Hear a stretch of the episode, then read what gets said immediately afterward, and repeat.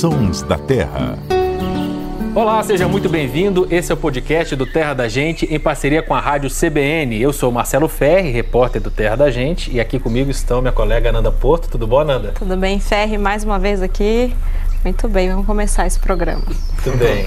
E o biólogo Luciano Lima, como vai, Luciano? Tudo bom, Marcelo? Tudo bom, Ananda? Tudo bom, Paulo? Estamos aqui mais uma vez, quem sabe faz ao vivo, né? Muito bem, presencialmente e em vídeo. Paulo Augusto, como vai? É, tudo bem, Ferri. Prazer estar com vocês de novo para a gente falar de coisa boa, né? Falar de natureza, bichos, Sempre o Luciano bacana. tem um, uma expressão que eu acho muito legal. Nós vamos falar de bicho e mato. É. Resume facilmente o que a gente faz aqui nos Sons da Terra.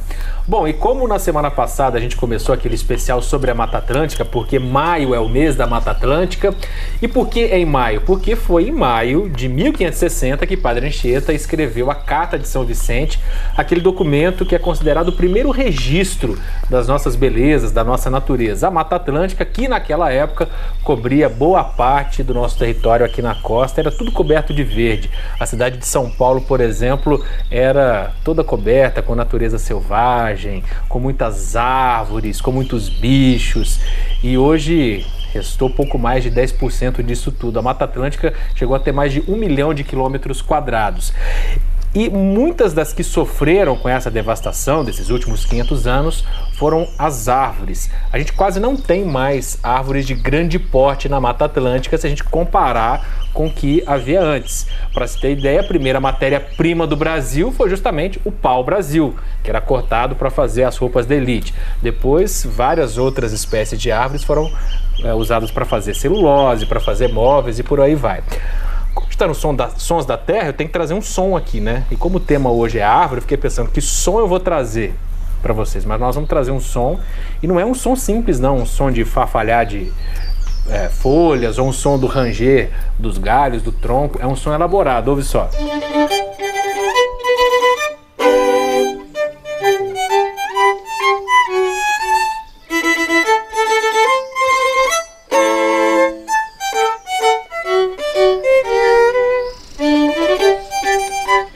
Exatamente, é o som do violino.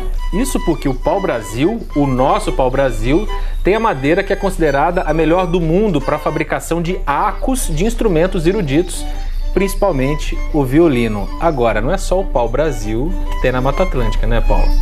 Pois é, você colocou aí pra gente o som do violino, agora eu vou colocar outro som. É, você foi mais erudito, mas esse som aqui é música para os pescadores, ó. Esse é o som do enxó na madeira. É o mestre canoeiro é, fazendo a, a canoa de um pau só. E a madeira também vinha da floresta, né, da Mata Atlântica. E eram hoje se faz basicamente com duas é, árvores, né, que é o guapuruvu e a timbuíba.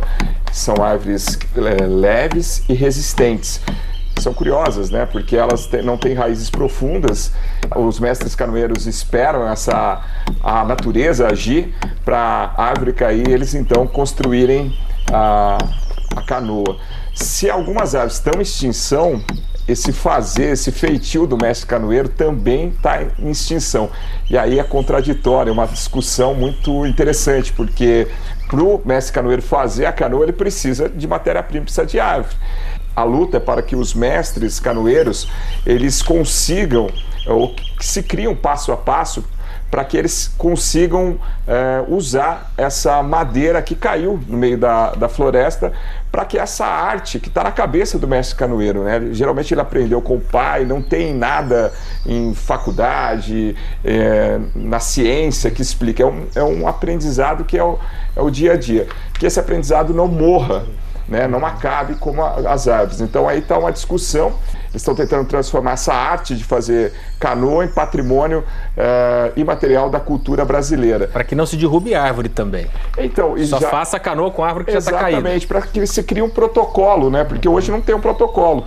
Né? Mesmo com a árvore, uh, a árvore que caiu lá, às vezes o mestre canoeiro não pode, dependendo do gestor do parque. Né, da, da área, que de repente ele pode falar, não, não pode usar Agora, alguns gestores já liberam para o mais canoeiro. Só que, assim, é bem é, paradoxal, acho que é, uhum. é, a palavra. A gente não pode derrubar a árvore, mas também tem uma arte que pode desaparecer, né? Que uma uhum. arte que vem lá atrás uh, dos indígenas. Então a discussão é, é, é importante para que talvez se crie um passo a passo, né? Para o mestre canoeiro construir a canoa. É da mesma forma o pau-brasil. Os arcos hoje não podem ser feitos com madeira nativa, a madeira, madeira da árvore que está lá em pé. Só pode usar estoque antigo. Então você desmancha alguma coisa ali de pau-brasil para fazer o arco ou é, plano de manejo para o pau-brasil é muito difícil, porque é uma árvore que cresce muito, muito, muito lentamente. São centímetros por ano. Então não existe uma plantação comercial de pau-brasil, pelo menos que eu tenha notícia. não sei se o Luciano conhece. Tem, tem, tem um, lugares que eles estudam um pouco essa questão do pau-brasil e plantam, mas é interessante você falar do pau-brasil. Eu acho que fica também um convite para as pessoas assistirem o programa, porque geralmente a gente pensa em pau-brasil, a gente lembra daquela árvore que está lá na praça, que uma criança consegue abraçar. E o Ferri foi lá encontrar um pau-brasil que precisa de uma de uma escola quase que inteira. Precisa da classe toda, né? da classe toda. É o Rei, é né? Um... Que a gente mostrou no é. último episódio de Terra Brasilis, que estreou no sábado eh, aqui na EPTV. É o considerado o pau-brasil mais antigo do Brasil. A idade estimada dele é de 600 anos. E é muito curioso na verdade é surpreendente essa árvore ter sobrevivido, porque ela está a poucos quilômetros do Monte Pascoal, que é onde o Brasil foi descoberto, é, é. né? Então assim, ela está na região que há mais tempo que há mais tempo é explorada, é, pelo menos de forma mais intensa, né? Desde que os portugueses chegaram. E é quase um milagre ela estar tá lá, porque um pau-brasil que já devia ser grande naquela época, né? Ou pelo menos um porte. Ela tinha cento e poucos anos, né? Quando é, os portugueses é, chegaram. Já era grande. Já era um pau-brasil é, é, apto a ser cortado e ser transformado em, em, tinta vermelha, né? E ela ficou lá, a gente não sabe exatamente por quê. E ainda bem que ela ficou, né?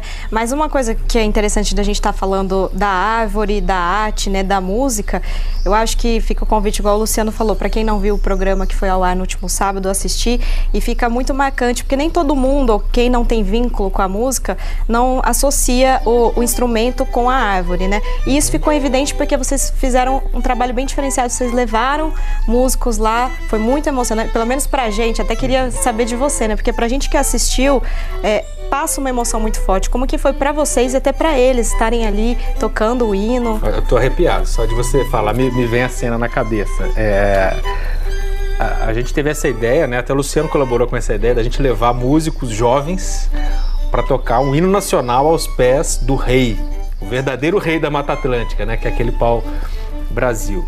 E, e, a gente foi uma caminhada longa até chegar, né? Não é um lugar fácil para chegar, foram horas e a gente com a equipe toda de gravação, que vocês sabem como é que é, né? Então tava uma galera lá aos pés do Pau Brasil. Então, ah, vamos gravar o hino, vamos gravar o hino. A gente tá envolvido com aquela coisa de gravação. Eu fiz uma passagem, uma abertura, tal, e entreguei o arco pro, pro menino e falei assim: "Pode tocar agora". E aí todo mundo fez silêncio.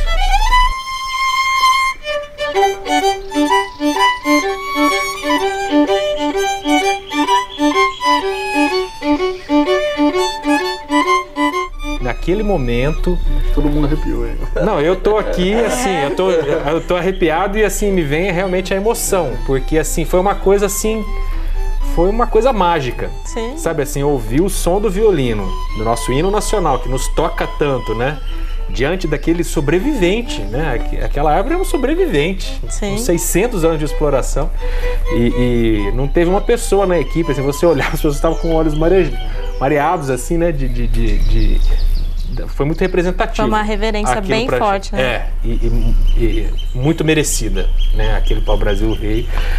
Vendendo nosso peixe aqui. Se você não assistiu, corre lá uh, no Globoplay, porque a série Terra Brasilis, que está comemorando os 25 anos do Terra da Gente, está toda lá, né? Esse episódio já está disponível e, e, realmente é muito emocionante. E é interessante que gente, todo mundo lembra que a gente herdou o nome do nosso país do pau-brasil, mas na verdade a gente herdou o brasileiro uhum. do pau-brasil. Isso você... é muito interessante, né? Porque, porque, porque brasileiro? Isso. Se você é. para para pensar, é americano, italiano, australiano, escocês, francês, inglês. A gente não é brasiliano nem brasiliense, né? Por que brasileiro? Porque era um nome que se, davam, que se dava às pessoas que derrubavam o pau-brasil. É nome de profissão, Isso, né? Que nem borracheiro, sapateiro. relojoeiro, sapateiro, brasileiro, Isso. era aquele que derrubava o pau-brasil. Então lá na Europa, gente, nós, né, os nossos antepassados eram conhecidos como é, aqueles que derrubavam o, o pau-brasil para fazer tintura de roupa. Pensa bem, derrubar uma árvore daquele tamanho que demorou séculos às vezes para ficar em pé para fazer tintura vermelha de roupa. Toda essa história tá lá no Terra Brasilis. Se você curtiu esse episódio aqui dos Sons da Terra, quer compartilhar, ouvir de novo, tá no terradagente.com.br e também no seu agregador de podcasts preferido. A gente continua na semana que vem com essa série especial. Obrigado, Ananda, Luciano e Paulo. Obrigado. Valeu, Até a próxima, gente. Tchau, gente. Até mais. Tchau, tchau. Até a próxima. A edição e a finalização foram do Samuel Dias.